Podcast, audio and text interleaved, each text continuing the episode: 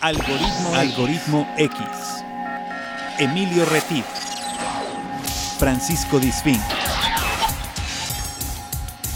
Esto es Algoritmo X. Comenzamos. ¿Qué tal? Saludos, soy Emilio Retif. Este es el sexto, sexto, ya me lo grabé. Ya te lo grabaste, Ya ¿va? me lo Sí. grabé. El sexto episodio de Algoritmo X que se graba desde Jalapa, Veracruz, para todo el público hispanoparlante que nos escuche por ahí. Por ahí no, por los oídos. Es un naco. Por ahí no. Ok. Hola, yo soy Francisco, Francisco. Disfink. Este, y esto es Algoritmo X, en efecto. El día de hoy tenemos un tema muy interesante, el cual yo todavía no tengo muy claro. Te lo voy a decir, te voy a ser honesta, sin- honesto, sincero. Tengo claro eh, algunas partes de él. O sea, sí sabes dónde estamos. Sí, Jalapa, ¿no? Todavía. Sí, sí. Ok. Ok, perfecto. ¿Todavía, todavía es, este, Kansas aquí o ya no? No, no, no. Es la ¿Cómo? frontera. Ok, bueno, el día de hoy tenemos un tema que se llama... que se llama Proyecto Sentido Generacional. Y tenemos a una amiga, a una especialista, una coach y una persona encantadora. Amabel, ¿cómo estás? Muy bien, Emilio, muchísimas gracias. Encantada de estar contigo platicando. Pues muy bien, aquí este, la idea es platicar con nuestros amigos, los que nos sigan, nos escuchan a través de Spotify. Que esta, va- esta plática va a estar disponible Aclaro, aclaro. 24-7. Di- Aclaro, aclaro. Dime. Lo técnico, yo sé que lo técnico no es lo tuyo. Ajá. No nos escuchan por Spotify, nos escuchan por donde quieran. Nos pueden escuchar en Apple, nos pueden escuchar en Google, nos pueden escuchar en Anchor, nos pueden escuchar en Free Radio, nos pueden escuchar en cualquier plataforma Bueno, que tenga los- una conexión con podcast. Los Picapiedra No, al contrario. Ah, bueno, Spotify es una plataforma que escucha podcast. Si tú tienes un iPhone, también nos puedes oír. Ah, bueno, si nos escuchas, por ejemplo, si, le si de pura casualidad le picaste al link que compartió Emilio y te encontraste con este programa, puedes visitar cualquiera de las plataformas digitales para escuchar música y encontrar el programa Algoritmo X y escuchar los programas anteriores. Porque a lo mejor es la primera vez que nos escuchan Es y no saben ni quiénes somos, ni a qué nos dedicamos, ni les importa. Ni de qué la Ok, cada Entonces jueves no vamos a subir nada. un nuevo contenido. Pero regresamos con nuestra amiga Amabel, porque va a decir nuestra amiga, oye, ¿de qué están hablando estos tipos, no? Estamos con el proyecto Sentido Generacional. Ajá. Entonces, entiendo que proyecto tiene que ver con todo aquello que deseamos, que pensamos, pero que tenemos que llevar a cabo con una planificación. ¿Es así, Amabel? Vamos por partes. Vamos como ya que el destripador, el descuartizador, Ajá. ¿no? Pues por donde podamos, por donde podamos asumir la información, ¿no? Porque todo es sistémico y entonces por donde quieras podemos empezar explicando qué es el proyecto sentido, explicando cuál, cuál es la intención, ¿no? Creo que el proyecto sentido, si podríamos definirlo en un enunciado, sería la intención que tuvieron nuestros padres para traernos al mundo, ¿no? Esa sería la explicación más simple. Ok. Entonces, puede ser una intención consciente o una intención inconsciente. Y me encanta que Francisco no sepa nada del tema, porque entonces todas las dudas me van a ayudar muchísimo a mí a explicarle a la gente lo que le importa saber. Bueno, Francisco sí se identifica algo con el tema que es inconsciente. Es correcto, un punto de partida y hay una empatía ahí, ¿no? Sí, y, y entiendo que es lo que sucede previamente, también lo entiendo. Y que, y que en este caso eh, es una, pues como un crisol de cosas que pueden pasar para que algo salga de una u otra manera, ¿no? En este caso, en el- en el proceso gestacional, pues lo que rodea a, en este caso, la madre, es como parte de la programación que va a traer la persona, ¿no? Por lo que entiendo. Exactamente. Y no solo de la madre, o sea, ahí Bueno, hay sí, una claro. influencia del clan, del padre, y se da, algunos autores dicen que nueve meses antes de que seas engendrado. O sea, tus padres ya tienen un proyecto sentido para ti. O sea, estas cosas no me gusta mucho tocarlas, por ejemplo, en el, en el ¿cómo se llama? En el ejemplo de las violaciones, porque siempre Eso, es meterse exacto.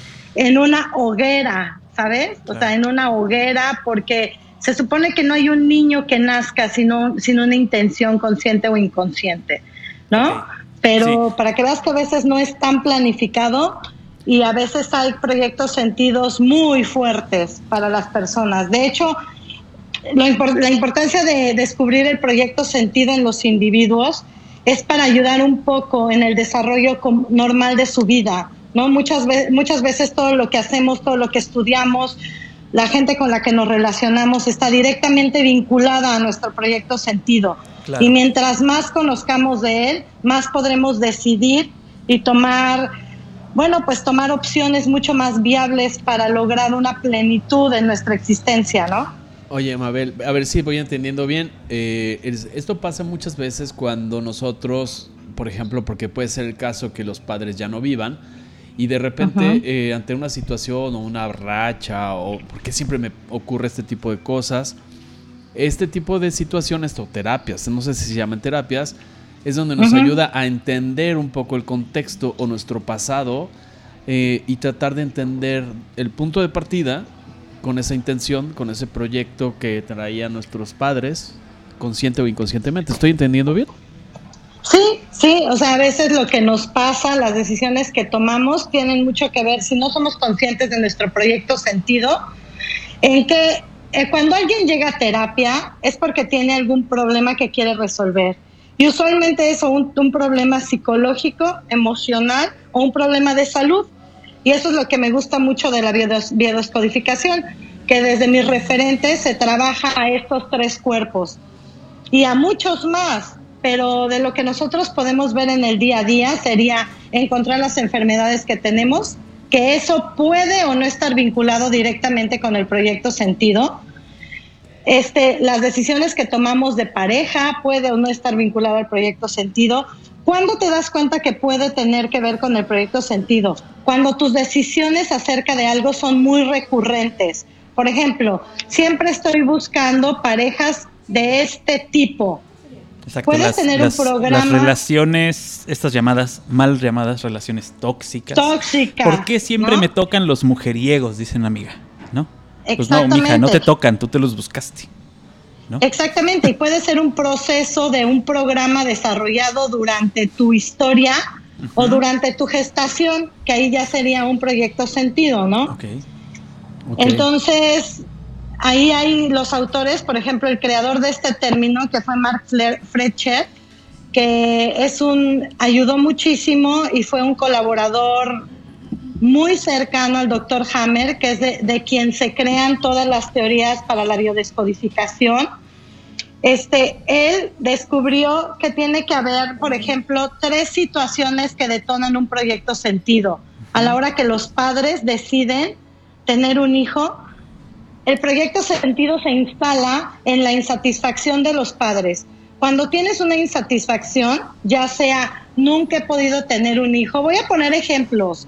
Además, no voy a llegar a concretar como la cantidad de ejemplos viables, porque hay un ejemplo por cada uno de nosotros. Cada individuo tiene un proyecto distinto, no puede, no puede haber dos iguales. Incluso yo creo que ni en el caso de gemelos podría haber un proyecto igual. No, y además este el proyecto Sentido es un mosaico de información creada por momentos históricos, o sea, una mujer con cuatro hijos, sus cuatro hijos pueden tener proyectos sentidos diferentes, unos positivos y otros más complicados, ¿no? Sí, sí. ¿Por qué? Porque depende mucho del momento histórico en el que el niño fue engendrado. Así es. De hecho, yo me di la tarea de buscar un poco de información para tratar de entender mejor esta charla en el sentido del autor que tú dices, que es un psicólogo, Mark Frechet, eh, platica un poco el caso de su madre, que después de la Segunda Guerra Mundial, ella no tenía planeado ser madre, no tenía en sus horizontes en ese tiempo ser madre. Sin embargo, en ese momento ella se vio involucrada en una situación legal que le implicó un juicio este, y, ella decidió para llevar y como objetivo el poder embarazarse para que esto aminorara la, la, pena que le dictara el juez. Entonces eso definió muchas de las cosas precisamente de quien desarrolló esta teoría. No sé si es una invención esta historia. No, es real, es real. O sea, entonces el proyecto sentido de Marx sería vengo a resolver un problema o vengo a minorar la carga o vengo a minorar la pena y entonces no es ninguna coincidencia que él se dedique a estudiar la psicosomatología con Hammer y a minorar la pena de otros. Entonces su proyecto sentido él empieza a cumplirlo, ¿no? Cuando dicen que el proyecto sentido es incómodo cuando tú no tienes como mucho mucha conciencia acerca de él, porque entonces tomas decisiones, empiezas a sentir una una necesidad enorme, ¿no? Por estar rescatando gente, por estar ayudando. Y a la hora que no puedes hacerlo, te, te confrontas con, un, con una frustración interna. En cambio, a la hora que descubres el proyecto sentido, le das la interpretación en su momento histórico, tú puedes continuar haciendo lo tuyo desde un placer mayor o decidir que definitivamente ya no hay nada por qué seguir haciéndolo. Y entonces un arquitecto se puede convertir en un gran pintor, ¿no? Sí. y entonces, pero ya de una decisión consciente. Ya, ya puedes eh, tomar esta, como dices tú, esta decisión eh, informado acerca de el por qué no te sentías completo haciendo algo, o por qué te faltaba algo, o por qué sentías que lo que estabas haciendo nunca te salía bien, ¿no? Esa decisión la puedes llegar a tomar. Claro, o te frustraba cada, cada vez que tú intentabas ayudar a alguien y ese alguien, no todo el mundo necesita ayuda. Claro. No todo el mundo necesita nuestra ayuda o no todo el mundo quiere que lo ayudemos en ese momento. Así es. Y aprender a respetar ese proceso hasta que la persona esté lista a enfrentarse con esa información, pues realmente es un, es un don. Exacto, sí. Sí, tú puedes decirle mil veces a una persona que haga las cosas de una u otra forma y bueno, él puede entenderlo o no, porque tú tal vez no estás hablándole en el mismo idioma. Así de sencillo. El idioma que él entiende, el, el, lenguaje que él tiene grabado en, esta, en este proyecto, ¿no? Este, no es el que tú puedes interpretar. Claro. ¿no? Puede ser eso, puede ser eh, de esa forma, eh, tal vez visto, no sé. O a veces, Francisco, entrarle a esa información inconsciente es realmente doloroso y lo que tienes que hacer para despegarte de eso tiene que ver con la aceptación y la identificación con tu clan. Y tu clan es tu familia de origen o todo tu árbol, genealógico. Porque hay proyectos científicos transgeneracionales. Sí, que, ¿Qué quiere decir eso? Claro, que no solo te lo da la madre y el padre, te lo da todo el clan. y un ejemplo muy... Pudiste no conocerlos, pudiste no verlos nunca, pero lo vas a tener ahí. O sea, y vas a tener ese árbol genealógico encima de ti siempre. Claro, y uno, y uno muy consciente es, por ejemplo, las religiones, ¿no? Las religiones el judaísmo, todo el clan espera que tú seas judío. Entonces, ese es muy consciente, ese es muy real, ¿no? Y ese es hasta implícito socialmente. Si yo vengo de una de un clan judío, yo tengo que ser judío. Claro. Y hay de ti que no quiera hacerlo. Entonces, confrontarte a esa información, ¿no? Que también es todo un proyecto sentido social, ese. O sea, es, un, es mucho más global que un proyecto sentido individual. Y esos son pesadísimos de romper, ¿no? Claro, y en las en, en cuestiones, por ejemplo, eh, de, educación indígena, se habla mucho de este proyecto sentido sin, sin ponerle ese nombre, se habla mucho de esta eh, tradición de generación en generación que se va pasando sin, sin tener una educación en ello. Me refiero a que el, la hija de la señora que sabe eh, sembrar girasoles, va a sembrar girasoles porque lo trae y se lo, o sea, ya, lo, saben que se va a dedicar a eso. Eh, viene marcado en la descendencia de cada una de las personas y la, la, señora tiene una hija que va a continuar con su labor, está, está programando ya que va a continuar con su labor porque su abuela hizo lo mismo con su madre y su bisabuela hizo lo mismo con su abuela. Exactamente, mira, hay un autor que se llama Salomon Selam, es un hombre, es un francés, ¿no? Es muy inteligente, Salomón ha creado muchísimas, ha colaborado en, ¿cómo te diré?, en complementar, ¿no? Todas estas teorías de biodescodificación. Él es un doctor que después se hizo homeópata y ahora es biodescodificador.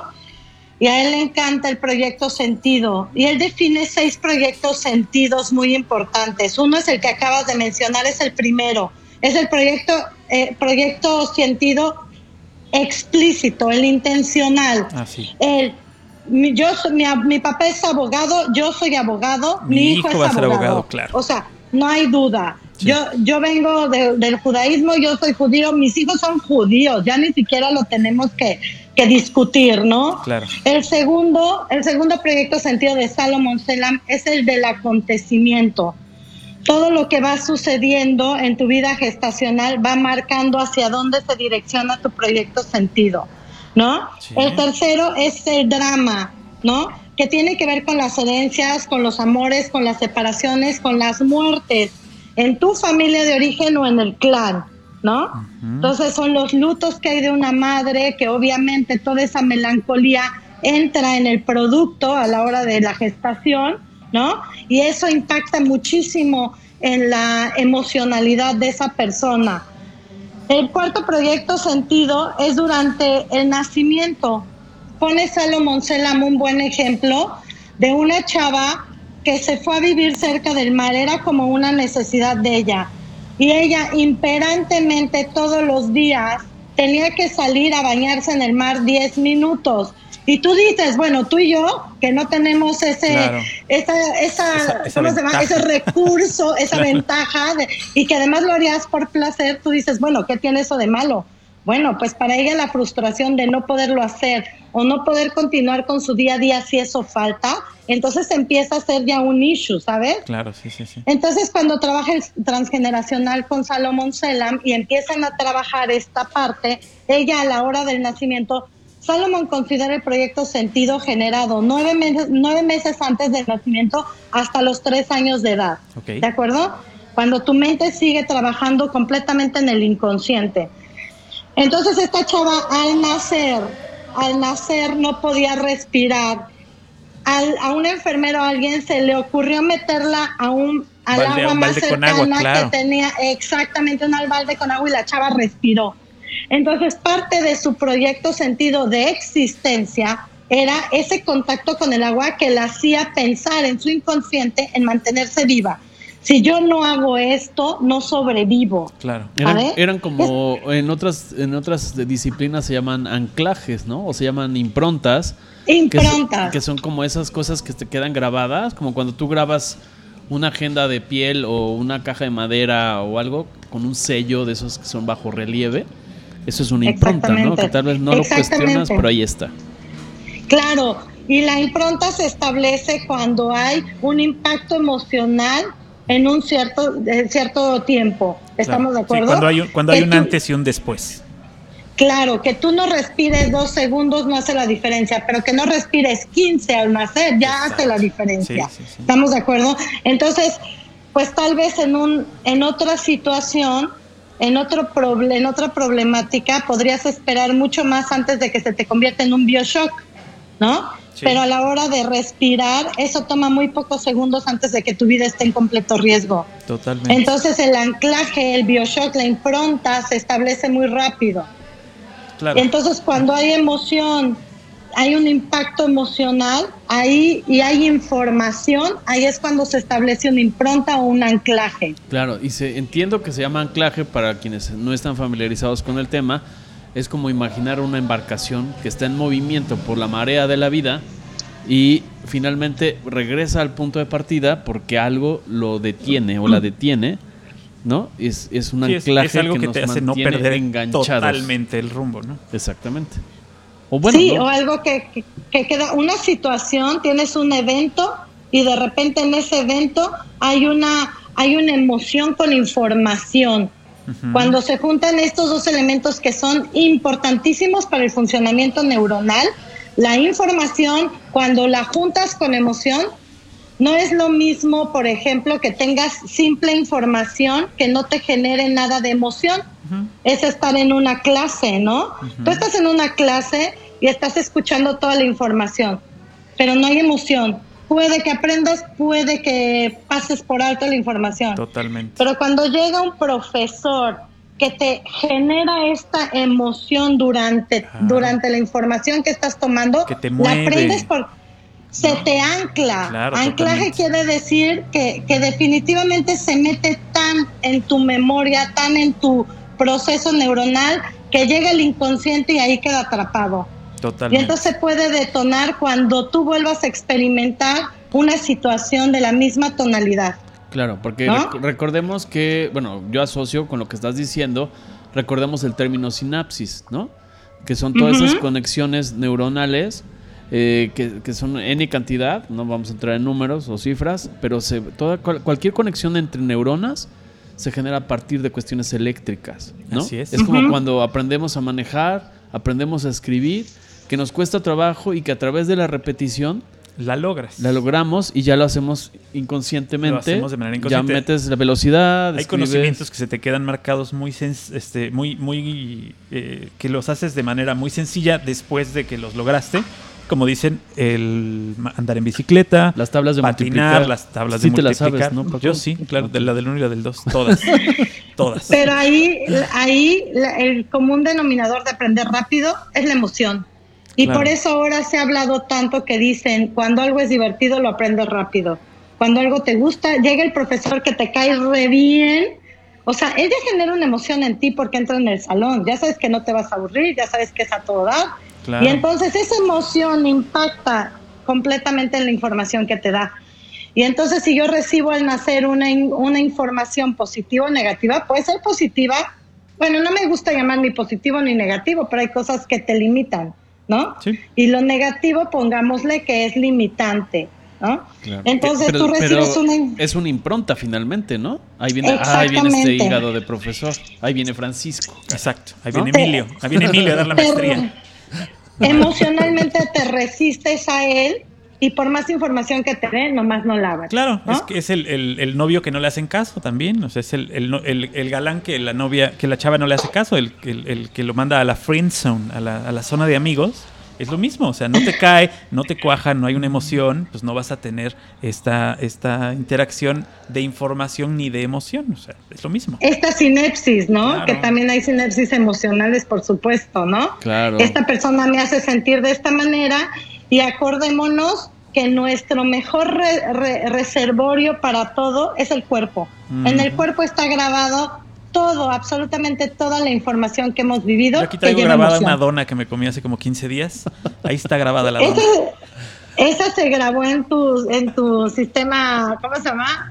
En el de la grasa. Esa ¿no? es, una, la esa grasa. es una impronta calórica, Exacto, Paco. exacto. Yo tengo muchas improntas calóricas. Ok, voy a acabar de dar. Me quedé en el cuarto. Que se ponga serio, Quedé- No, esto no es. No, no importa, pero después voy a empezar yo a botanear. Pero bueno, el, A ver, sí, el sigue, cuarto sigue. proye- el cuarto proyecto sentido es ese del nacimiento, ¿no? El de la chava, de que yo al nacer necesité estar expuesta al agua para respirar. Y entonces, mi, mi impronta es, si yo no me meto al agua, no, sigo respiro. viva. Claro. ¿no? No respiro y no vivo. Entonces, por eso ella empezaba el día con esa, con ese, ¿cómo le, cómo le llamaremos? Es como un ritual, ¿no? Que a ella la mantiene en ese estado que puede vivir. Es como un es- condicionamiento, ¿no? O sea, necesito que suceda esto para Claro. que continúe la historia, ¿no? Y esa es una palabra muy interesante, Emilio, porque te das cuenta que para todo proyecto sentido hay un condicionamiento. Si yo no, si yo, bueno, voy a dejar a los judíos en paz.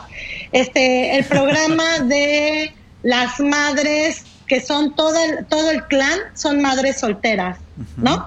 Y entonces nace otra niña y a la hora de que crece y todo, vuelve a convertirse en una madre soltera, ¿no? Sí. Porque se detona esta información y entonces es un condicionamiento. Si yo me caso y soy feliz con un hombre, estoy siéndole, ¿cómo le llaman Infiel. esto? Desleal, desleal Claro. al clan, ¿no? Claro. Ya no, ya no muestro mi lealtad al clan y entonces yo hago toda la, eso es lo más fascinante. ¿Te das cuenta cómo haces toda una obra de teatro para tú poder validar tu proyecto sentido? Sí. Y entonces son las chavas que siempre se topan con un hombre que abandona, ¿no? Y ellas también tuvieron que haber hecho su trabajito, ¿eh? Sí, sí. No te creas No- que no es todos nada más andan la o- no es nada más el otro, claro. No, claro, tú debes de buscarlo, alcanzas un nivel de, de ¿cómo se De llama? percepción en la otra persona que, que te das cuenta cuál es su punto débil para que se vaya. Ahorita que te ¿Estás estaba de escuchando, Sí. estaba, estaba asociándolo para temas más este, banales y cotidianos que a Paco le encantan. El tema, por ejemplo, de esta señora Silvia Pinal, ¿no? Todo el Va. clan Silvia Pinal son mujeres y casi todas son madres solteras. Y casi todas Claro. están envueltas en una situación. Está, está asociado a esto que está sucediendo, ¿no? Ellas sí, son podemos hacer. un matriarcado, ellas se dedican a la actividad artística, hasta hablan parecido, ¿no? Ah, son idénticas, están clonadas, Bueno, sí, ¿no? casi. Casi. Casi y sigue que- la sí, última ya. casi. Ya con la última Y- cirugía, y- Alejandra ya la verdad es que salió del clan, pero bueno. Y no me voy, y no me voy a meter en TV y novelas, ¿verdad? Pero la única hija que no se ha parecido tanto físicamente murió. Claro. Ah, sí, sí. Sí, claro. se salió del clan y, y tuvo ahí un problema mayor que la llevó a. Fíjate a que eh, te estaba vida, ¿no? escuchando también y estaba asociándolo con otro concepto. O sea, que nuestra idea es clarificar esto. No pretendemos que nadie de lo que nos escuche se vuelva un especialista o Ni- un no, terapeuta. claro, no, no. Pero sí que entendamos el proceso, así como hablábamos de condicionamientos o de improntas, lo asociaba a patrones de conducta, ¿no? Claro. Es- O sea, como que todo está cortado con el mismo molde. En- Claro, en porque antes sentidos. la porque antes la psicología, la psicología moderna, Freud, Fromm, Jung, todos ellos, ¿no? No consideraban este pequeño factor gestacional, ¿no? Entonces, obviamente tus programas y todo lo que repetías durante la historia venía de traumas, ajá, A de partir del traumas nacimiento. A partir del nacimiento. Y entonces ahora descubren esto y les voy a poner algunos ejemplos que son, además de divertidos, muy ilustrativos y muy impresionantes, ¿no? De cómo se maneja esto, porque esto es muy profundo. Yo también, a mí me fascina que la gente conozca, Claro. porque a mí haber conocido esto me abrió otra perspectiva de la vida increíble, que es lo que ahora todo mundo está hablando. Yo ahora conozco muchos psicólogos tradicionales que están usando el árbol genealógico para trabajar con él, porque empiezas a descubrir cosas muy interesantes, ¿no? Además de eso, creo que ya estamos en ideologías muy nuevas, ¿no? Muy creativas, muy locochonas, pero mi idea siempre es que las personas conozcan nuevos términos que a cada quien le van a llevar a un lugar diferente, Sí. ¿no? Entonces, pensar, no, no, no, no tienes que creer todo lo que todo el mundo te dice. Exactamente, ese es, la princi- ese es el principal consejo siempre. Ah, no, exactamente, es el quinto acuerdo, ¿no? Sí, Del sí. doctor Ruiz. No, no creas nada de lo que te digan, Sí, pero si te hace algún ruidito en esta parte, en el pecho, en la garganta, en, la cabeza, Claro, pues entonces Bueno, porque habrá gente, ponle atención. Pon atención, claro, porque habrá gente que desde que oiga Proyecto Sentido va a decir, este tema no me interesa y le va a pagar, ¿no? Y es cuando correcto, ahí en claro. el árbol hay unas cosas que se están moviendo, pero no importa, porque ahí está la semillita, ahí está el nombre y ya le está haciendo ruido, ¿sabes? Fíjate que ahorita que te escuchaba, ah, voy a hacer referencia a una frase que a mí me gusta mucho mencionar de un doctor, eh, Alfonso Ruiz Soto, que maneja semiología de la vida cotidiana, que es un tema aparte, pero que se asocia, porque todo está interconectado. Finalmente, él decía, cuando, cuando no comprendes algo, cuando una conciencia, una persona, no comprendemos algo, ¿qué sucede? Lo volvemos a requerir y se nos Ajá. vuelve a presentar por ese tipo de informaciones, porque está ahí, lo traemos en el código genético, lo traemos en las improntas, lo traemos en los condicionamientos. Claro, va más allá del te pareces a tu madre, va más allá de eso. Si Exactamente. te pareces, déjame- claro que te vas a parecer. Exactamente. Y ahí viene lo interesante, y déjame te concluyo, por los que sí, oye, por los que no son como yo, que tienen 16 Windows abiertos Ajá. y dicen, por favor, ya da los últimos dos Sí, sí, sentidos, sí. los proyectos sentidos. El secreto de los padres, ¿no? O sea, Ajá, por es ejemplo, un ejemplo, claro, un ejemplo del, del secreto de los padres son esta, vamos a poner este ejemplo. Lo pone Salomón Selam. Él es- son sus casos prácticos los que él ha, él ha atendido. Es una mujer que está enamorada de un hombre y su papá le dice, no, discúlpame, tú ya estás apalabreada con este desde que naciste, desde, Claro. desde que sabíamos que te íbamos a concebir y eras niña, ¿no?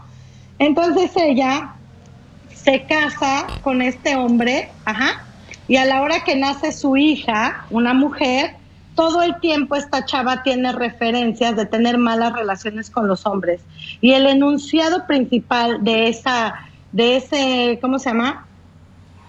De esa situación es, yo siempre tengo que estar con otro. Entonces la chava siempre tiene esta representación de infidelidad, de que ninguno es suficiente para ella, pero todavía hay otro ejemplo más interesante.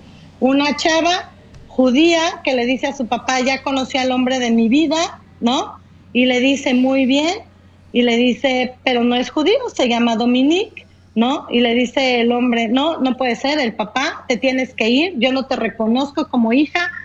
Pues ya sabes, casi casi de prostituta no la baja, ahí te ves, te de, o sea, el clan te rechaza, exactamente, fuera, fuera del clan. Se, se casa con Dominique, esta chava, se va a vivir a Europa y de repente su hijo nace con vitiligo. Ahí ya es un, conflicto biológico muy específico, ahí ya hay una enfermedad. Y la onda del vitiligo es la capa, la, capa superior de la piel no tiene protección. El no tiene protección, no tiene melanina, ¿estamos de acuerdo? Entonces tiene que ver con el sol, con la protección hacia el sol. Entonces, en este ejemplo, inconscientemente, el sol está el padre está representado por el sol. Es yo no me siento protegido ante esta autoridad, ¿no? Y además tiene que ser blanco el niño, ¿por qué? Porque su papá la tachó de prostituta por andar con alguien que no era judío, por tener una relación con él, y entonces ella para demostrarle a su padre que ella no estaba, no había sido manchada, que ella de verdad por dentro era limpia, pura, ¿no? De corazón, pues el hijo trajo esta situación biológica, ¿no? Sí, porque era una mancha también, digo, desde otra interpretación, eh, era una mancha a la, estirpe, a la, tradición al clan, era una mancha al clan, claro. Exactamente. Claro, todas esas interpretaciones le puedes dar. Puedes seguir buscando para ver cuál fue la verdadera interpretación, pero lo que pasa es que el niño nació con vitiligo, ¿no? comunícame con este José Antonio, por favor. ¿No? le preguntamos. Le podemos preguntar, no sé. Sería cuestión de sacar, sacar el proyecto.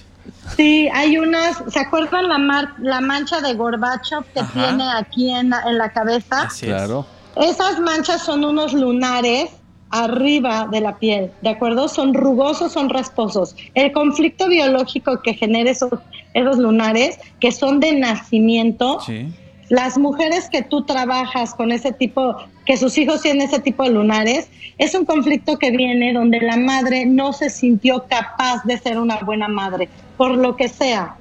Conozco, un, conozco un caso donde nace un chavo con esta mancha en la pierna, ¿no? Y cuando tú estudias un poco del contexto familiar de este hombre, te das cuenta que su madre había perdido antes de él una niña de muerte de cuna. Entonces, cuando muerde, imagínate la sensación con la que se queda la madre, no la perdió en un accidente, la perdió de muerte de cuna. Lo que en tu inconsciente, esta información con emoción, se genera, detona y te queda el enunciado inconsciente de yo no puedo mantener vivo un niño. Claro. ¿no? Sí, no soy ni siquiera capaz de mantener esto, ¿no? Claro, no soy capaz de tener un hijo. Corre peligro el hijo conmigo. Si te vuelves a embarazar, obviamente, ¿no? Te vuelves sobreprotector, te vuelves, este, haces las cosas totalmente diferente. ¿no? O no lo pelas por el miedo a que el niño no esté expuesto a tus cuidados. Cada, cada cabeza es un mundo. La interpretación es tan diferente, tan versátil. Bueno, y el último proyecto sentido es el transgeneracional, ¿no?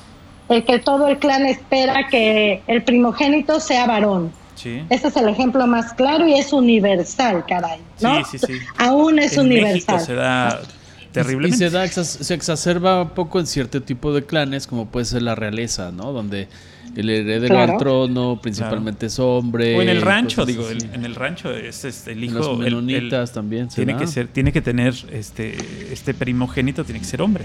Así es. O, no, eres, o, no eres capaz de darme un hombre, ¿no? Claro, y ese transgeneracional está directamente relacionado con el transgeneracional intencional explícito, porque biológicamente, ¿de dónde se creó esa idea de hay que tener un primogénito varón? pues de la necesidad de tener más mano de obra en el campo. Claro. ¿No? Sí, sí. ¿Te das cuenta? De, cuidar al clan, de cuidar al clan. Claro, tienes que ayudar al padre a proteger a las tierras, a heredar, a generar, a producir, ¿no? Sí, sí. Entonces, todo eso es muy interesante y a lo que quería ir después de, terminar con esto, gracias a Dios ya se cerraron ya, Ya, ahí está. Entonces, hay, aquí lo muy interesante que estabas comentando hace rato, Francisco, es cómo se da toda esta información transgeneracional. Pues tenemos que entender y recurrir ya a todas estas teorías de física cuántica que han demostrado que toda la información se alberga en cada una de nuestras células. Entonces, si tu información celular cambia cada 20 días más o menos, porque es el tiempo que una célula tarda en regenerarse por completo, ¿sabes? Hasta transformarse toda la información en una nueva célula. Por eso es que se puso muy de moda hace algunos años, si tú haces algo, tienes un hábito por más de 20 días, ya, lo vas a tener establecido, claro, porque si lo haces diario, esa información no nada más se queda en el sistema neuronal. Tú manejas algo en el sistema neuronal y toda esa sinapsis, Emilio, generada, va a tocar a cada una de las células. Claro. Entonces, y lo va a hacer parte de él, claro. Claro, entonces todo, todo tu sistema celular ya tiene esa nueva información. Ahora imagínate cuando esa información no solo la tienes por 20 días, sino la has tenido por seis generaciones. Claro. A mí, para los que no están familiarizados con el tema cuántico, porque luego suena así como muy de otra, otra, galaxia, pero voy a explicar así muy simple. Imagínense una cebolla o cualquier fruta o cualquier cuestión material, ¿no? El cuerpo, la mano, la mesa, lo que tengan cerca. Eh, es como si tomaran un cuchillo eh, con una fruta, que es algo material, lo partieran en pequeños trozos y vas a llegar a células. Y vas a seguir partiendo este, más chiquito los, los pedacitos y vas a llegar al átomo. Y si sigues imaginariamente partiendo ese, ese átomo en pedacitos más chiquitos, así finamente picada, como dirían las de los programas de revistas, van a llegar al centro del átomo, que es espacio vacío. Es decir, aparentemente no existe. Y en un proceso inverso, por ejemplo, hoy tú me corriges si estoy diciendo bien mi analogía, el sentido de el espacio vacío es algo etéreo, algo que no está visible, que no, que no se puede tocar, pero que eh, los pensamientos finalmente son algo etéreo, algo volátil, algo que no es visible y que se pueden materializar. Entonces, regresando al tema que nos ocupa el día de hoy de proyecto sentido generas, eh, generacional, gestacional, eh, eh, se puede estar activando una serie de situaciones de pensamientos conscientes o inconscientes o emociones conscientes o inconscientes que se están activando transgeneracionalmente o por todo este tipo de situaciones. ¿Estoy en lo correcto en mi interpretación? Sí, sí, mira, lo complementaría diciendo que el pensamiento es la, es la forma más abstracta de materialización, es la más efímera, pero no por eso quiere decir que no sea materialización. O sea, ves una mesa y es sólida, porque es la forma más concreta de materia, ¿no? Existe y existe, ¿no? Pero estuvo en, la, cabeza del diseñador y entonces era algo imaginario que se llevó hacia lo físico, ¿no? Lo cual nos lleva a pláticas interesantísimas, ¿no? Donde te das cuenta que la realidad es creada por un conjunto de mentes que están exponiendo su pensamiento a esa idea, ¿no? Así es. Así es. Y no sé si oíste este, esta onda que a mí me fascina, ¿no? Esto de el ejemplo más claro y de verdad que aquí a todo tu auditorio lo invito a no decir no, no más, ¿no? Ya se, ya, se, ya, se, fueron lejos ya, estos Ya los perdimos, Houston, no, no. ¿no? Hay un chavo que hizo un, un escrito, un lo que quieras, un post, ya sabes, para redes sociales, donde hablaba como el, 19 de septiembre, el terremoto del 19 de septiembre, fue el ejemplo que puso para que vieras cómo la conciencia colectiva, ¿no? Degenerada desde un pensamiento es tan fuerte. y ahí a tu auditorio yo le invito a que se eche una, una, ¿cómo te diré? Un clavadito a teorías como las de Masaru Emoto, ¿no? De los mensajes ocultos del agua, eh, que escuche en la red hay muchísimo acerca de, física cuántica. Ay, por ahí se trabó. Se materializa, ¿no? En tiempo y espacio. Greg Braden, Joe Dispensa, todos esos científicos y neurocientíficos están hablando y explicando cómo esta cuestión que antes solo se pensaba que era espiritual, tiene todo un trasfondo científico. ¿no? Así es. Y de hecho, yo creo que a todos, perdón, perdón que te interrumpa, Mabel, pero hacia lo más básico y a que todos nos ha, nos ha pasado alguna vez, donde pensamos en alguien que hace 20 años que no vemos y de- misteriosamente se aparece En por vida. algún medio o en el Facebook o en la calle o una llamada o coincides en un en, En el una metro, boda en el metro en de la Ciudad de. México Sí, sí. y es eso, oye, justamente estaba pensando en ti, ¿no? Así es. Ese tipo de situaciones van muy asociadas y tiene que ver con la parte inconsciente. O sea, no es que lo hagamos, a ver, en este momento me voy a imaginar un millón de dólares que cae del cielo. No, claro. Y entonces, no es Sí, no, así. no es porque es lo que tampoco te- es magia que es lo negra. que te ¿no? vendía el secreto, por ejemplo, ¿no? Exactamente. Eso es lo que te vendía el secreto. Tú quieres un Ferrari, piensa en un Ferrari. No, espérate, papá, tienes que trabajar por el Ferrari. O sea, ponte Pero la ahí meta. te va. Ponte la meta, que no es lo mismo que nomás por pensar te va a aparecer.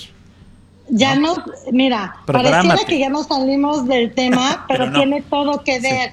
Porque si no logras comprender, o sea, bueno, no, no, no me voy a poner tan exigente, ¿verdad? Aunque así soy. Yo soy muy exigente. si eres burro, eres no, burro. No, no, no, no, no, no, creo que nadie es burro. Creo que precisamente lo que te limita son tus patrones inconscientes para no entrarle al, al clan, Claro. ¿sabes? Sí. Para no entrarle de lleno a, A lo que, a lo que ya traes. duele. Exactamente. Claro, porque cuando ya encuentras donde duele, ahí tienes dos opciones, o sigues con el dolor o te lo quitas.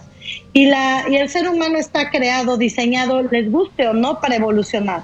Persona Sí. que no evoluciona muere y si no, pregúntale al cáncer, Sí. ¿no? Sí, sí. Entonces, tienes esta, esta forma de, de ir trabajando donde encuentras. Y entonces todos a la hora de encontrar nos, nos presen- se nos presenta una disyuntiva. ¿Me quedo donde estoy o trabajo? Y el Ajá. trabajo, ese es el que lleva, es- ese es el que vale la pena. Claro. Pero ese es el que te desidentifica, dicen los budistas. Ese es el que te rompe para que te vuelvas a construir. Exacto. Y hay cosas... Sí, pero. Dale, Emilio. pero tienes que llegar a ese punto. No, lo llevo a una cuestión simple, ¿no? Es decir, es, me doy cuenta que hay un hay polvo en, en la sala. Pues tengo de dos sopas. O voy por el recogedor, la escoba, y recojo ese polvo, esa partícula de, de- de suciedad, por decirlo de una forma, o lo meto debajo del tapete, ¿no? O sea, O lo dejas ahí y le das la vuelta. exactamente. y siempre lo estás viendo. Ni me meto, y güey. ahora, exacto, pero ahora pon algo mucho más grueso, ¿no? O sea, porque eso sería un ejemplo de un transgeneracional light. Sí. Como me hubiera gustado que fueras, no sé, pintor, Ajá. ¿no? Porque a mí me gustaban las artes y bla, bla, bla. Y ojalá y si mi hijo sea pintor, pero no le metes esta emoción tan cargadita y entonces el chavo medio puede ir por la vida. Sí. Pero imagínate un transgeneracional donde, por ejemplo, tú vengas a ser un hijo de reemplazo. Ese es un transgeneracional que ya viene apegado con otro, no, perdóname, un proyecto sentido que viene pegado con otro nombre que le llama yaciente, Salomon Selam. Doy palabras así, aunque no tengamos tiempo de explicarlas, porque yo así he aprendido mucho. Cuando oigo una palabra y me resuena, obviamente hay información que yo requiero. Sí. Y eso es lo que me gustaría que la gente fuera viendo. No hay una información aislada. Cuando te brinque en el cuerpo es porque algo te hace ruido, porque hay una memoria corporal que te está brincando y diciendo, búscale, búscale, Exacto. ¿no? Entonces hay un transgeneracional que es un, es un reemplazo. Vamos a poner el ejemplo. Yo tengo un hijo, me embarazo, ¿no? Desgraciadamente, un, un embarazo muy deseado, aborto, ¿no? Ajá. aborto. Tengo un aborto, ¿no? Y yo no trabajo ese duelo. Y ahí te das cuenta cómo se junta el hambre con las ganas de comer. O sea, si yo soy una mamá deseosa de tener un hijo y lo pierdo, ¿me voy a esperar un año o dos? No, claro. ¿No? O sea, ¿No? sí, ¿no? ¿no? Inmediatamente que el doctor me diga, ya puedes, Claro. dale. Sí, ¿no? sí, sí. Pero si yo estuve muy deseosa y no lo trabajé por la premura de que ya se cumpliera mi expectativa de ser madre, quiere decir que ni siquiera le puse una revisadita a toda mi emocionalidad, a todos mis pensamientos que se generaron durante esa pérdida. ¿Estamos Ujú. o no de acuerdo? Sí, claro. Sí. Entonces, todo eso se queda establecido en mi cuerpo, que les digo que es el recipiente donde se guarda todo, toda la información celular. Y entonces yo me embarazo y ese niño, cuando nace, pareciera que es otro. Se da mucho en niños hiperactivos. Algunos niños hiperactivos traen un yaciente. ¿Qué quiere decir? Toda la la energía no trabajada, no concluida, no separada en el vientre de su madre. Entonces, toda esa información del deseo, del trauma por la pérdida, lo hereda el niño. Entonces, es un chavo que no sabe, no sabe una, cómo cumplir la expectativa de las mamás. Dos, es un reemplazo. Entonces, siempre está viendo cómo compensar cosas. Entonces, te das cuenta que su proyecto sentido se va por todos lados y hay personas que son que empiezan a tener como estos sentimientos de inexistencia. ¿Por qué? Porque el que valiera el otro y yo solamente lo estoy reemplazando, ¿sabes? Sí, sí. Pasan cosas loquísimas en esa información y entonces ahí lo importante siempre es adquirir la conciencia, trabajar los duelos, ver dónde me quedé atorado para seguir. O el reemplazo, que de repente la mamá o el papá pierden a su papá o a su mamá y a los dos días de la muerte del abuelo están embarazando a la mujer.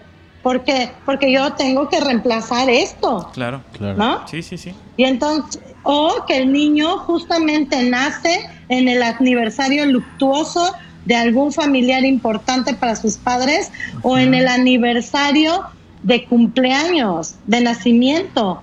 Ok. Entonces, claro, desde que nace ese niño, ¿qué le dicen? Nació el día de mi papá, Sí, sí.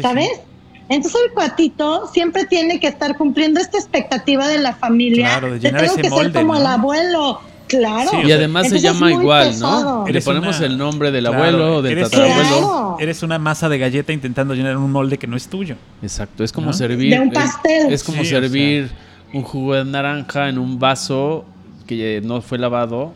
Ajá. Este, en un vaso de leche, ¿no? O una cosa así. Entonces se combinan los ingredientes. Así lo, lo entiendo esta parte del reemplazo. eh, y entonces los sabores ya no son auténticos, ya no tienes una esencia, ya no tienes. Y, y es donde, donde hay que depurarlo. Claro, Claro. y todo esto es importante para los que nos están escuchando que, que no se espanten. O sea, no, no estamos diciendo que lo, que lo que están oyendo aquí es un mal. No, simplemente es algo que hay que identificar para poder vivir de otra forma o de una forma más complaciente.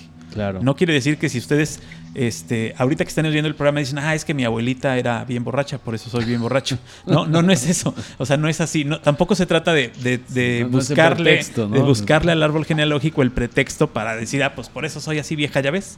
Por eso soy remujeriego, porque mi papá era igual, pues no. ¿No? O sea, no se Sí, trata de no buscar se- el pretexto, pero sí se, sí se, sí se, se pretende que las personas conozcan un poco acerca de eh, quiénes son, de dónde vienen y a dónde van, a dónde pueden llegar.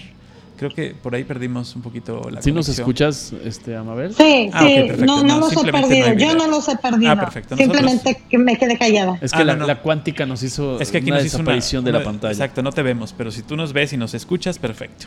Con eso es más que Ay, qué loco está eso, pero bueno. ¿Verdad? ¿Ya me ven? No, No, dice- todavía, dice- pero te oímos. Te oímos, no te, preocupes. Aquí estamos, eh, la plática Sentimos que la continúa. Virgen nos habla. Entonces, eh, la, la parte aquí sería un poco para llevarlo. Tú, tú das este tipo de terapias o acompañamientos. eh, por ejemplo, Pues para. sí. La biodescodificación es un mosaico impresionante. Yo siempre digo que llegué donde tenía que llegar porque yo tengo una mente, mente muy barroca. O sea, yo busco por todos lados. Yo tuve que haber estudiado criminalística o algo así, pero bueno, descubrí la biodescodificación y me fascina.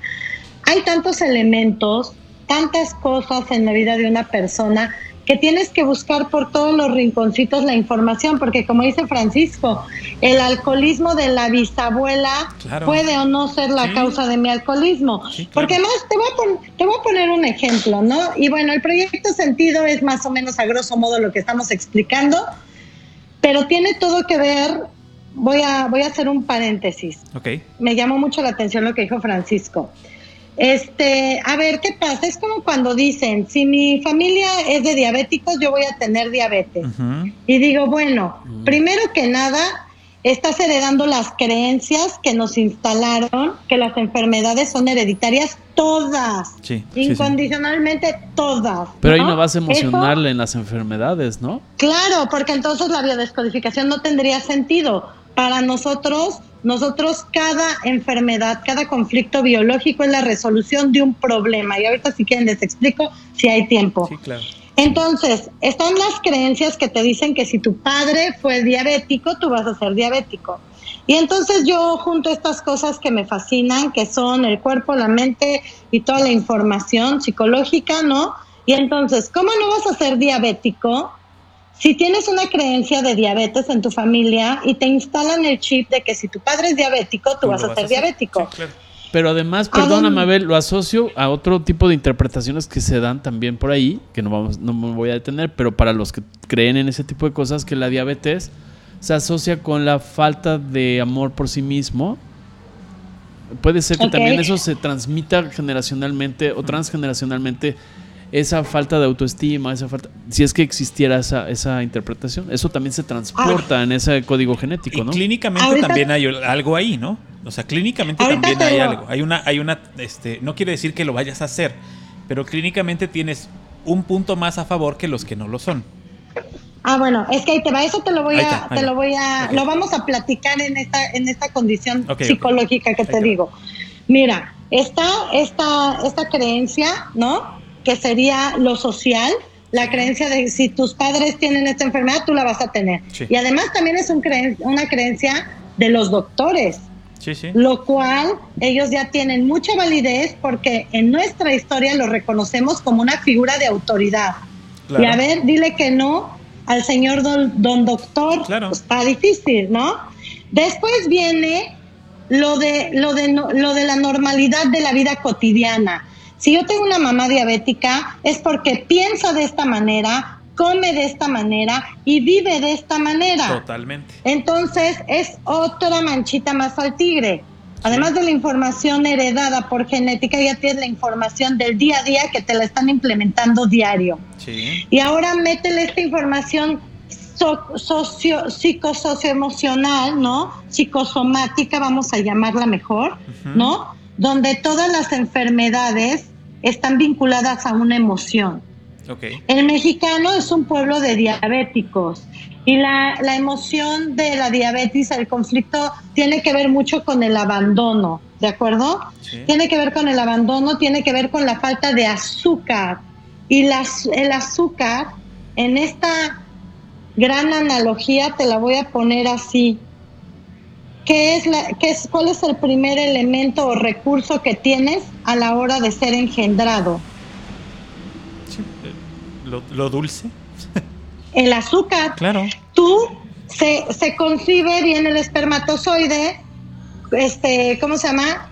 Viaja por las trompas de falopio, fecunda el óvulo y el óvulo tiene, nosotros tenemos nuestro primer viaje solos, solos, manteniéndonos solo con las proteínas del óvulo, ¿de acuerdo? Con todos los nutrientes que existen ahí. Una, gran, cantidad de glucosa existe. Eh, sí, pero si se te acaba, next. ¿eh? Y eso, hay una gran cantidad de óvulos fecundados que no llegan porque no hay rendimiento, ¿sabes? Sí. Y eso no lo vamos a saber porque es gente con la que no podemos platicar porque ni siquiera llegó al planeta. Claro. ¿No? Pero entonces vienes en este gran viaje, ¿no? En este gran viaje de que te toma siete días hasta que te implantas en el útero. ¿Y qué es lo primero que tomas en el útero? Azúcar de la glucosa de tu mamá. en el momento que se implanta el óvulo en la matriz, lo primero que recibe es un una gran explosión de glucosa. Entonces tiene que ver con esto. Y todavía nos podríamos poner más sensibles y hablar del pueblo mexicano como diabético. Échate un clavadito en nuestra historia la Malinche. ¿Por qué crees que nos importa tanto que te digan a tu madre? ¿No? Por, por, el gran valor que tiene el matriarcado, la maternidad y lo femenino en, esta, en este país, culturalmente hablando durante todos los siglos de historia que te quieras imaginar. Porque venimos de indígenas donde la madre es la tierra, donde la madre es la naturaleza. Y entonces nos pesa mucho la pérdida de eso.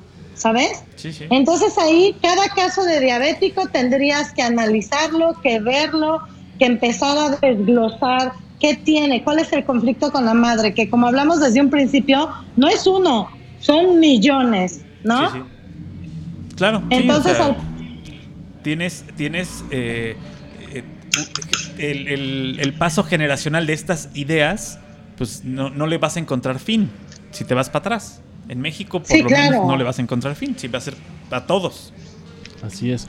Ahora, Amabel, la pregunta que te quiero hacer, tú haces esas terapias, das esas terapias, acompañamiento, pero por ejemplo, se puede dar el caso, imagino que ante una situación, la que sea, diabetes o lo que haya sido que te llevó a la terapia, por ejemplo, la persona puede decir, oye, es que pues mi tatarabuela yo no sé, ni la conocí, ni supe, y mi mamá pues ya no vive, y eh, bla, bla, bla. Entonces, ¿eso cómo se logra recuperar parte de la información con el acompañamiento de la terapeuta.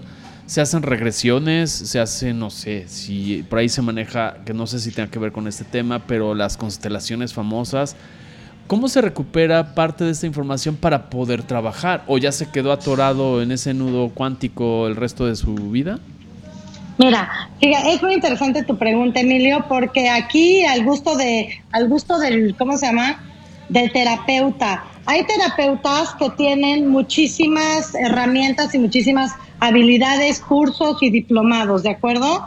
A mí la verdad, a pesar de que me fascina trabajar con la energía, ¿no? Que sería el rollo de constelaciones familiares, de jalar la, energía de los ancestros y hay muchísimos ejercicios con los cuales puedes trabajar.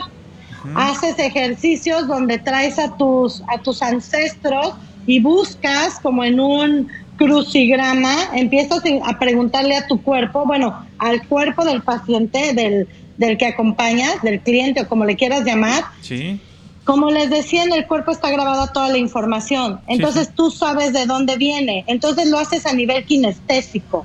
Y entonces empiezas a hacer este, ejercicios que se relacionen y preguntas que se relacionen con eso y el cuerpo kinestésicamente te va a ir llevando la información. Yo no me meto con eso porque yo creo, yo, esta es mi perspectiva muy particular, que estamos en pañales hablando de energía. Y para meterse con energía, híjole, yo sí le tengo muchas reservas y mucho respeto. ¿Por qué? Porque trabajo con el otro y es un, un deber sagrado. Y además, a lo que voy es, puedes caer, puedes caer, además puedes caer en que te, que te tachen de loca, porque no lo puedes comprobar, Mira, ¿no? habemos personas como yo que la teoría entre más loca mejor. No, sí, sí, ¿no? lo entiendo, y digo, pero desde tu punto de vista, pero habría habrá gente a la que le digas eso y te tache de loca. No, pero además te voy a decir lo que yo creo que ha sido una, una, un gran recurso para mí, que es mi intuición. Ajá que es mi intuición. O sea, si yo siento que esta terapia o este terapeuta nomás no, pues pero cuando tú estás ahí, claro, pero no todo el mundo, Francisco, porque la, tu intuición te puede servir para llevarte a la misma alberquita de mierda donde has vivido o te puede llevar a resolver todos tus problemas. Y eso es un rollo, ¿eh? Sí, sí. Entonces hay, hay, quienes nomás usan la intuición para seguirse metiendo en las mismas broncas ah, de bueno, siempre. Sí, claro. Y también puedes interpretar tu intuición como tú quieras. Entonces, decir, es que me, dijo que y el terapeuta también, Rodrigo. O sea, siempre tenemos que ser muy honestos los terapeutas con nuestros propios egos y con nuestras propias expectativas acerca de la terapia. Nosotros siempre queremos brillar ante el otro y tenemos que tener mucho cuidado de no pasarnos. O sea, una cosa es que el mago saque un conejo y otra cosa es que saque un elefante del sombrero, ¿no? Sí. Entonces, hay terapias que sí se meten mucho en constelaciones familiares o se meten mucho en el rollo energético con kinestesia. Yo la verdad es que todo lo trabajo con coaching, que es un proceso mental completamente. ¿Por qué, Emilio? Ahí te va la respuesta. Porque todos tus referentes, y vamos a poner estas personas que saben vivir de la Sierra de Songolica, que tienen una inteligencia innata para resolver sus situaciones, y la verdad es que no le han bueno, no, a los indígenas mejor quito el ejemplo porque es gente, como tú dijiste, Emilio, igual que los orientales, que siempre tienen un gran respeto por los ancestros y seguían mucho por su información ancestral, ¿de acuerdo? Eso se ha perdido. Voy a poner otro ejemplo. Una persona que no tenga, un, niño de la calle, que no tiene ningún referente acerca de su historia ni de su genética, ¿no? Yo ahí en lo único que me concentro es en ver cuál es el problema busco el enunciado, busco sus sensaciones corporales y sobre eso trabajo desde la conciencia con enunciados, con referentes que él conozca de su vida, de lo que le duele, de lo que no le duele, de lo que le cuesta trabajo. Y entonces yo ya me aplico al coaching del ser y del hacer, ¿no? entonces yo, yo la verdad no me meto en cosas, a pesar de que amo la cuántica, amo la física, amo todas estas expresiones nuevas y teorías acerca de cómo todo se modera a partir de los pensamientos y de la energía, no suelo hacer eso. O sea, porque sí hay un riesgo. Y en este caso, en este caso para la gente que está eh, escuchando este programa, el consejo sería no hay nadie que esté lo suficientemente roto como para no poderlo hilvanar. Todos tienen, todos tienen una reparación, una reparación, ¿crees tú? Es que mira, lo más chistoso, Francisco, es que aunque quieras o no repararlo, si no lo, lo puedes reparar, siempre lo estamos reparando. Sí, sí. Lo que dijo Emilio hace rato de, de la psicología, ¿no? ¿A quién, ¿A quién citaste, Emilio? Se me fue. Alfonso que esta corriente. Exactamente que, y hay un dicho muy popular que dice, no, no es, no es un dicho, por Dios santo, pueblo que no conoce su historia está condenado a repetirla. Lo mismo pasa con las personas. Persona que no conoce su historia está condenado a repetirla. ¿Por qué? Porque cuando eres inconsciente de lo que estás viniendo a resolver, todos estamos resolviendo algo. Y entonces cuando eres consciente, lo resuelves desde la conciencia plena. Y entonces cuando lo resuelves ya no lo replicas, lo terminas en esa, en esa rama del árbol y tus hijos ya no tienen por qué replicarlo ni padecerlo, ¿no? Y te estoy poniendo cosas muy leves, pero hay gente de que todos los, hay generaciones, hay, hay clanes donde el primogénito siempre muere. Oye, eso es muy doloroso. Repáralo, ¿no? Claro. Repáralo para tu familia y que lo que viene del árbol entonces lo que tú me dices, no hay nadie roto, pues aunque estemos rotos y nos hayamos o no dado cuenta, siempre estamos reparando. Yo prefiero reparar ya desde la conciencia de saber qué tengo que hacer, a estar dando tumbos, disque resolviendo, porque cuando no sabes qué resolver, no resuelves. Exacto. Cuando no tienes un camino, o sea, tienes un camino marcado, lo vas a seguir a menos que sepas cómo caminarlo. Oye, Mabel. Repetir, y repetir y repetir. Y por ejemplo, este tipo de acompañamientos que tú das, este tipo de situaciones o terapias, por ejemplo, ¿tú lo puedes hacer a distancia? Lo puedes hacer para aquellos interesados en cualquier lugar que digan, oye, este. Me interesa saber estoy más. roto, estoy. Este, desilvanado. Me estoy descosiendo. Exacto. Este, ¿cómo, te puedo, ¿Cómo te pueden contactar eh, a través de un medio seguro para poder empezar a hacer el proceso? Todo el diagnóstico y todo. No sé si nos quieras dar tus datos. Pues mi correo electrónico es Amabel Vera, Amabel, como ah. mi nombre, A-M-A-B-L. Con B de bueno. Mm. Con ah, B de bueno, después B de viajar, B de bueno, arroba gmail.com. Ok, Amabel VB. Exactamente. arroba gmail.com. Por si tienen interés en conocer más, en platicar con ella, en que les diga eh, pues eh, si les quedó alguna duda, algún término que quieran este, sacar más, ¿no? Pues ahí, ahí la pueden localizar. Sí, más información, que de repente, mira, te voy a decir una cosa. Si son de Coppel, no, le hablen, o sea, no, no le vayan a cobrar de, una tienda comercial, no le, no le cobren. No todas las terapias eso es lo que yo pienso, esa es mi perspectiva. No todas las terapias son para todas las personas. Esto es como la profesión. O sea, hay una terapia a medida de cada quien, pero realmente yo creo que sin temor a equivocarme te puedo decir que sí somos un pueblo que no estamos acostumbrados a invertir en nuestro desarrollo personal. definitivo. ¿No? Así es. Culturalmente yo tengo, he creado mi idea del síndrome de la irreprochabilidad. A los mexicanos tampoco nos gusta que nos digan que tenemos algo mal, que estamos equivocados en algo, ¿no? Y tiene su, para mí eso tiene su fundamento histórico, ¿no? Que tiene que ver con la conquista Debió haber sido muy difícil que lleguen y te digan, vistes mal, hablas mal, rezas mal, ¿no? Entonces imagínate, en la conquista nos vinieron y nos hicieron sentir este, inapropiados en cada cosa que nuestros indígenas, que eran sabios, apegados a toda la naturaleza, ¿no? Con una conciencia clarísima del ser. Y que venían haciéndolo por muchísimos siglos. Claro, y que funcionaba, que era holístico, que era integral con la naturaleza y de repente te venden, de verdad vendieron la idea de hablas mal, hueles mal, tu color de piel es inadecuado, tu cultura es inadecuada, tu alimentación es inadecuada. ¿Me escuchan? Sí. Tus, dios, tus dioses son inadecuados y entonces yo formulé mi propia, mi propia explicación, ¿no? Porque eso es un transgeneracional cultural. Claro, y además cuando, cuando hay fusión de varias culturas, porque también hay cultura negra, cultura asiática, cultura judía, cultura, o sea, somos un país que Claro. recibió gente de todos los continentes. Pero antes no, pero esa gente que los recibió no segregaba. Ujú. Y a la hora de que vienen los españoles y nos, nos hacen completa, sentir completamente inadecuados, esa es mi explicación de, de lo que yo llamo mi síndrome de irreprochabilidad. O sea, entonces obviamente ya no necesitas que alguien más te diga que estás equivocado. Claro. Y además a mí, a mí tampoco me gusta trabajar haciéndole pensar a alguien que, que- que su patrón esté equivocado. No, No, claro. yo sí lo entiendo como una resolución de conflicto. Y cuando lo ves que es un conflicto que, que sucedió hace mucho tiempo, que fue de tus padres o fue de tus ancestros, y que vienes amorosamente terminar con eso, darles las gracias y decir, esto no es mío, a mí no me violaron, a la que violaron fue a mi abuela o a mi bisabuela o a mi tatarabuela.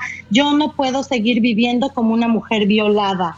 ¿De Claro. acuerdo? Sí, sí. Y entonces reparas ahí y continúas y eres feliz y puedes tener hijas sin tener el mismo miedo a que sean violadas. Claro. ¿no? Y Por sin que ellas tengan el mismo miedo y sin que ellas transmitan a sus hijas el mismo miedo. Es- Sí, porque Claro. hablábamos. hay, un, hay un punto en el que tú puedes poner un alto, puedes ponerle un fin, ¿no? Cerrar ese capítulo y continuar, y continuar con otro más. Que, que obviamente cerrar una puerta te va a abrir otra, que esas Claro. pues, la tendrás que conocer en el momento que cierres esta. Claro, es como todas las Y desde la ¿no? realidad. Ajá. Totalmente. y desde sí. la realidad y desde la conciencia, porque si no, imagínate este caso que te, te acabo de poner, esta bisabuela que es violada en la revolución, bueno, el contexto histórico, eso era pan, pan del diario, Pan del ¿no? diario, Claro. O sea, pan del diario.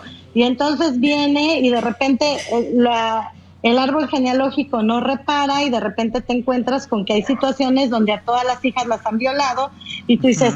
¿qué pasó ahí? ¿No? Pues Claro. claro. porque vienen estas creencias, tus pensamientos van hacia allá, entonces tú ya no sales de noche y cuando sales de noche siempre te pasa algo, claro, porque como dicen, o sea, where thoughts go, energy flows.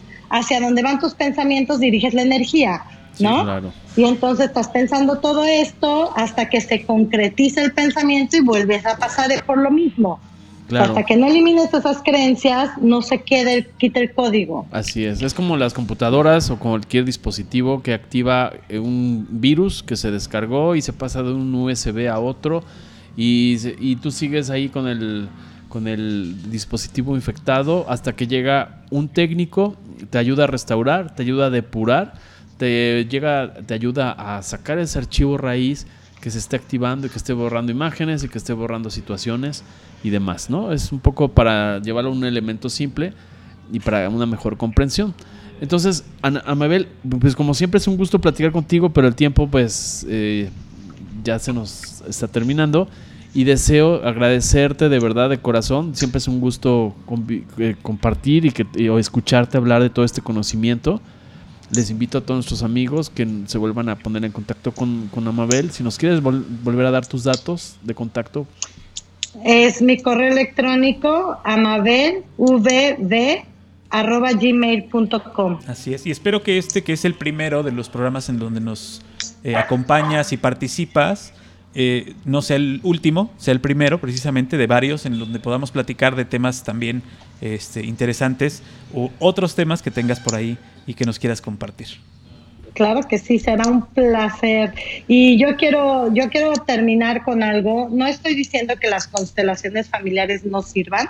Sí, No estoy diciendo que las otras terapias no tengan validez. claro. Lo que sí invito a la gente es que sea muy consciente de, de con quién con quién va a tomar sus terapias, ¿no?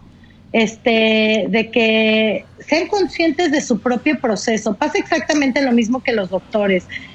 Cuando, cuando a mi hijo me lo diagnosticaron asmático, me le mandaron un pergamino de cortisona y gracias a que mi abuela murió muy enferma por tanto uso este prolongado de cortisona, yo decidí no irme por este camino, ¿no? Y Claro, descubrí tomar. otras cosas maravillosas.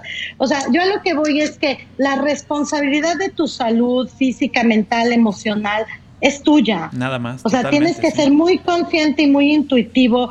Y cuando tú tienes la intención de sanar, los caminos se abren y siempre vas a descubrir a alguien que está dispuesto a ayudarte y que todos estamos aquí para ayudarnos. Esta es la era donde todos estamos para colaborar unos con otros, porque si no, esto no va a funcionar. Es correcto. Y además, no, no hay, como dices tú, no hay una sola terapia para todas las personas. O sea, hay cada quien puede escoger y ver cuál le funciona y cuál realmente le hace bien. Y que vean que hay millones, o sea, es increíble la apertura que hay a cuestiones que sanan, que curan, porque se tienen que dar cuenta que lo que cura es tu mente. Sí, claro. O sea, alineando tu cabeza, poniéndole en orden, eliminando tus creencias limitantes. Y no está mal este, probar, no está mal probar 10, 12, 15, 20.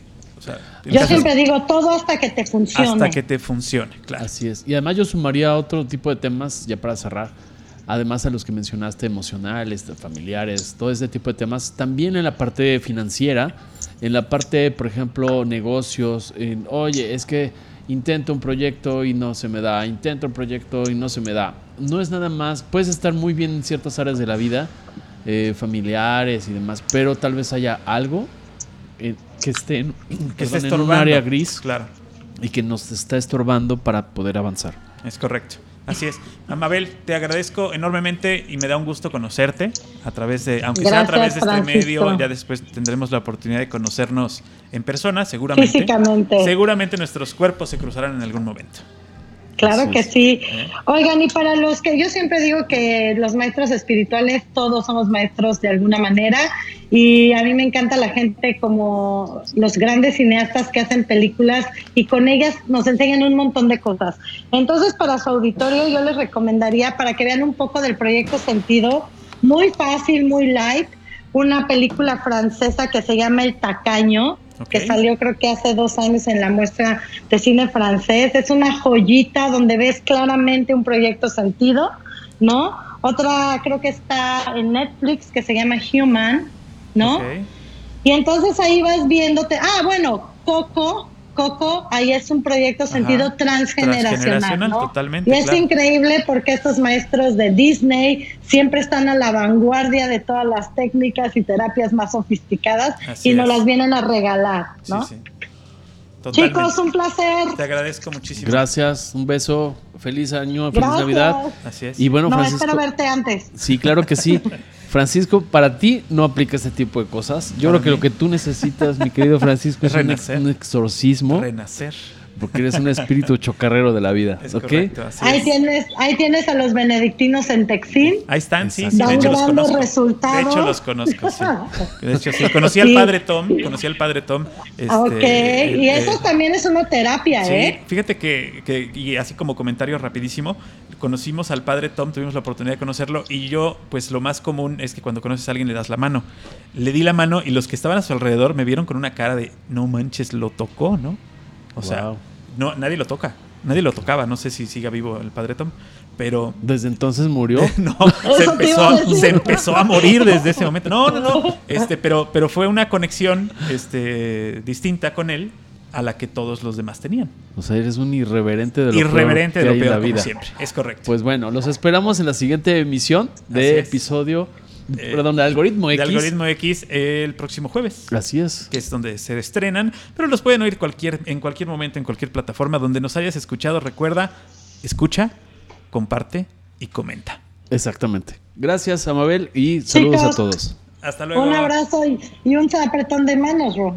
Hasta, bye. Algoritmo, Algoritmo X. Emilio Retif. Francisco Disfín. Esto fue Algoritmo X